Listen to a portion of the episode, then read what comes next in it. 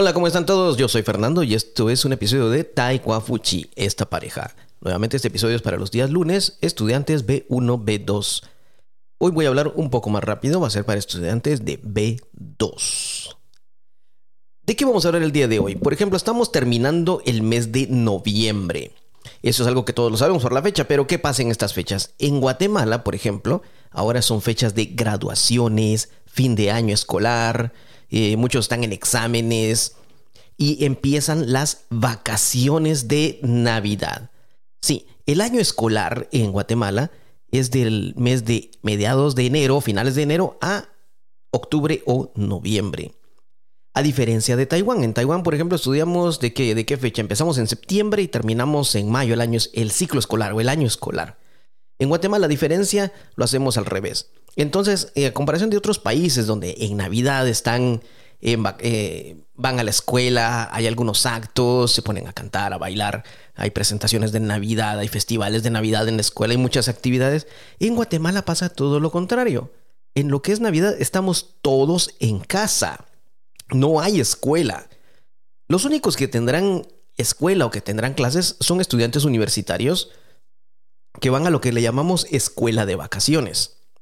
Y esta escuela de vacaciones en la universidad no se trata de, que la gente quiere que, todos tienen que estudiar algo, que van a, que tienen que avanzar un poco más. No, estos son clases opcionales. Sí, así como lo escuchas. Las clases opcionales que tenemos en Guatemala en Navidad, bueno, y también de hecho en el mes de junio, julio, son clases opcionales, es para las personas que quieren adelantar algún curso nosotros tenemos el, el abierto en lo que es en ingeniería y las personas que quieren adelantar un curso pues entran a la escuela de vacaciones y las personas que quieren eh, recuperar algún curso que tal vez no hayan estudiado muy bien o no hayan sacado buena nota o lo hayan perdido, lo pueden volver a estudiar. O simplemente tal vez eh, en el semestre no les da tiempo por el horario de trabajo o por el horario de clases, se cruzan con clases, no han tenido tiempo para sacar un curso y aprovechan las vacaciones para hacerlo. De hecho, en Guatemala, yo muchas veces saqué cursos de vacaciones precisamente por cuestiones laborales. Mi trabajo era de 8 a 4, a veces hasta 5. No me daba tiempo llegar a la universidad al curso de las 5 y 20 muchas veces.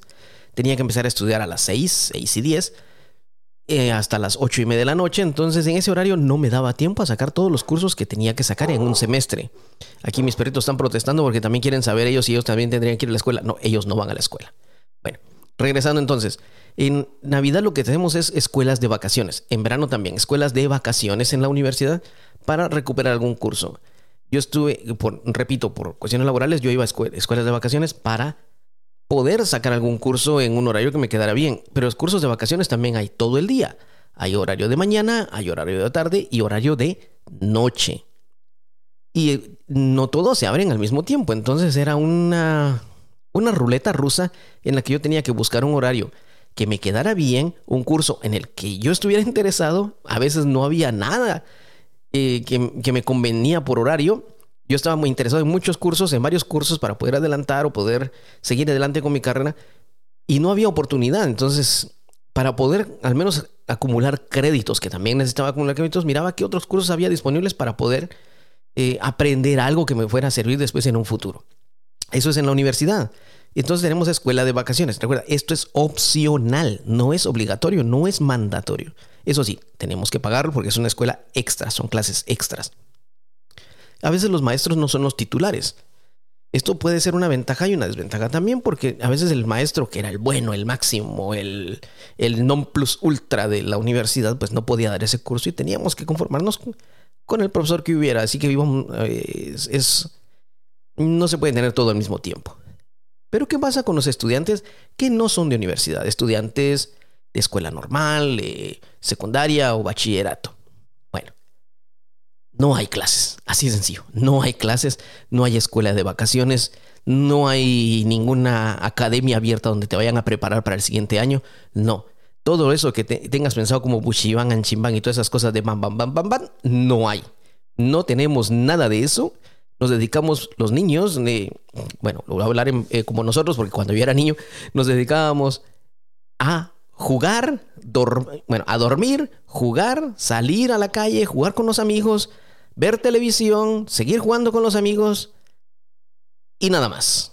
Nada de estudiar, nada de ir a escuelas, nada de, ir, nada de estar leyendo un libro, a menos que te gustara leer, nada de estar yendo a, a clases de recuperación. No había nada de eso. Absolutamente nada. Cero. Nada. Caput. Finit. Nada. Entonces lo que hacíamos era disfrutar nuestra infancia, disfrutar esos tiempos. Me recuerdo que en esa época, con los eh, compañeros, amigos de la calle donde vivía, del sector donde vivía, o de la cuadra, como le decimos en Guatemala, lo que hacíamos era todos los días salir a jugar fútbol. Sí, no baloncesto, no béisbol, no, fútbol. Salíamos a jugar fútbol, íbamos a un campo o cerca de las casas, había otro lugar donde podíamos ir, ir a jugar y eso hacíamos. Y si era que alguien, de vez en cuando a veces jugábamos béisbol, pero no era como, olvídate de que tuviéramos un bate y una pelota de béisbol. Era un palo que alguien se dedicaba a pulirlo, le daba una forma de bate, pelotas muy rudimentarias y nada de guantes. Era todo muy rudimentario, pero con eso jugábamos y con eso éramos felices. Y eso nos dedicábamos todas las benditas vacaciones. A ver caricaturas, a levantarnos tarde, a limpiar la casa. También nos ponían a limpiar la casa, eso sí es cierto, me recuerdo muy bien. Ay, eso de limpiar la casa, pues ahora pues ya lo sé hacer, pero en ese tiempo lo miraba como una tarea muy pesada. Eso eran nuestras vacaciones. Yo me recuerdo que al llegar a cierta edad, por ejemplo, cuando llegué a mis 13, 14 años, pues empecé a tener la idea de querer trabajar. Y lo que lo que hacía era decirle a, decir, bueno, mi hermano también le decíamos a mi madre, mira, queremos eh, trabajar, eh, queremos, eh, sabemos que hay, le decimos vacacionistas, personas que trabajan solamente por esa época de Navidad, y queremos empezar a trabajar. Y con ese dinero lo que yo hacía era juntar dinero, ahorrar ese dinero y podía comprar todos mis libros, mis útiles para el siguiente año. Bueno, eso al menos era lo que hacía yo. No todos hacíamos lo mismo, por supuesto. Pero en mi caso eso es lo que yo quería hacer. Yo quería comprar todo, no quería que me faltara ni un solo libro para el siguiente año. Yo amo los libros, me encantan los libros, me gusta leer y me gusta tener todo lo necesario para la escuela. Entonces, eso era mi motivación para trabajar. ¿Y de qué trabajaba entonces en vacaciones? Pues en mi caso yo lo que hacía era, iba a trabajar en unos supermercados no voy a decir el nombre para evitar publicidad, iba a trabajar al supermercado y trabajaba como empacador. ¿Qué es un empacador? Es la persona o el niño o el jovencito que después de que estás comprando las cosas en la caja te ayuda a colocar todo en unas bolsas, te lo coloca todo bien ordenado de acuerdo a la cantidad que compres y te lo entrega solo para que tome las bolsas y te vayas a tu casa, te las puedas llevar en el, en el carro, eh, en el autobús, no importa, pero ya te puedes llevar tus cosas. Ese era mi trabajo. Y es, bien es cierto, era un trabajo para menores de edad. Alguien va a decir, pero ¿cómo es posible que un menor de edad vaya a trabajar eso? ¿Eso no es explotación? No, teníamos un permiso de los padres firmado ante la ley que nos decía que teníamos el derecho de poder trabajar. O sea, eran permisos. Y yo iba feliz y yo fui a un entrenamiento, eh, todos éramos jovencitos, 14, 15 años, recibíamos ese entrenamiento por una semana para poder eh, coordinar mejor eh, qué, bolsas usar de acuerdo al tamaño de lo que compraba la gente y después trabajamos. Podíamos escoger incluso el, supermercado que quisiéramos y de donde había más necesidad, pues ahí nos mandaban de acuerdo a lo que nosotros habíamos solicitado. ¿Y de dónde venía el salario?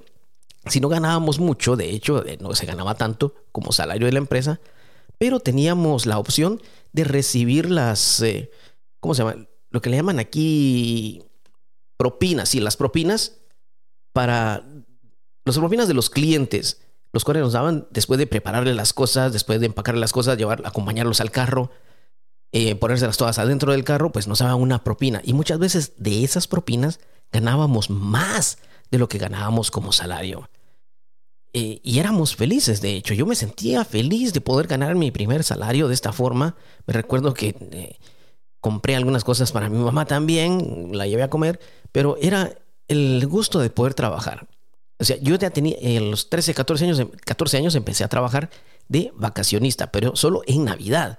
En las vacaciones de verano, pues nada que ver, me dedicaba a descansar, a dormir y ver televisión. Y esa era la vida de nosotros. Entonces, cuando vengo a Taiwán y me doy cuenta que aquí los niños van a escuelas, escuelas, literalmente a, escuela de vacaciones, pero no es escuela, no son escuelas como las nuestras, que es para reponer o adelantar algo, sino que es forzosamente, voluntariamente tienen que ir porque les van a enseñar algo nuevo. Y si no lo aprenden, van a estar en desventaja. Cuando empiece la escuela, vamos, eso no es una escuela de vacaciones, es una obligación ir. Pero lo dicen disfrazadamente. No, si quieres, si no quieres venir, no vengas. No, no, no, no, no. Quitemos esa idea. Es obligación ir. Bueno, Entonces son nuestras escuelas de vacaciones opcionales, a diferencia de las de aquí. ¿Y en Navidad qué hacen los niños? Nada, absolutamente nada. Jugar, divertirse, ser niños. Hoy en día los niños lo que hacen, obviamente, debido a la tecnología, pues se pasan todo el día jugando videojuegos, van a jugar fútbol, eso no se ha perdido. Pero es una época para descansar, para estar en familia, para ir a visitar a los primos, a los abuelos, a los tíos, salir a algún lado al parque, ir a las piscinas. Y eso era lo que hacíamos en nuestra época. Muy diferente a lo que pasa acá. Así que mientras aquí están en escuelas, mientras aquí están yendo a estudiar, incluso en Estados Unidos también van a la escuela, pues en, Guatemala, en nuestro caso, son vacaciones. No hacemos absolutamente nada sino disfrutar y veamos un vemos muchas, de hecho, muchos episodios especiales, caricaturas especiales, películas especiales sobre Navidad.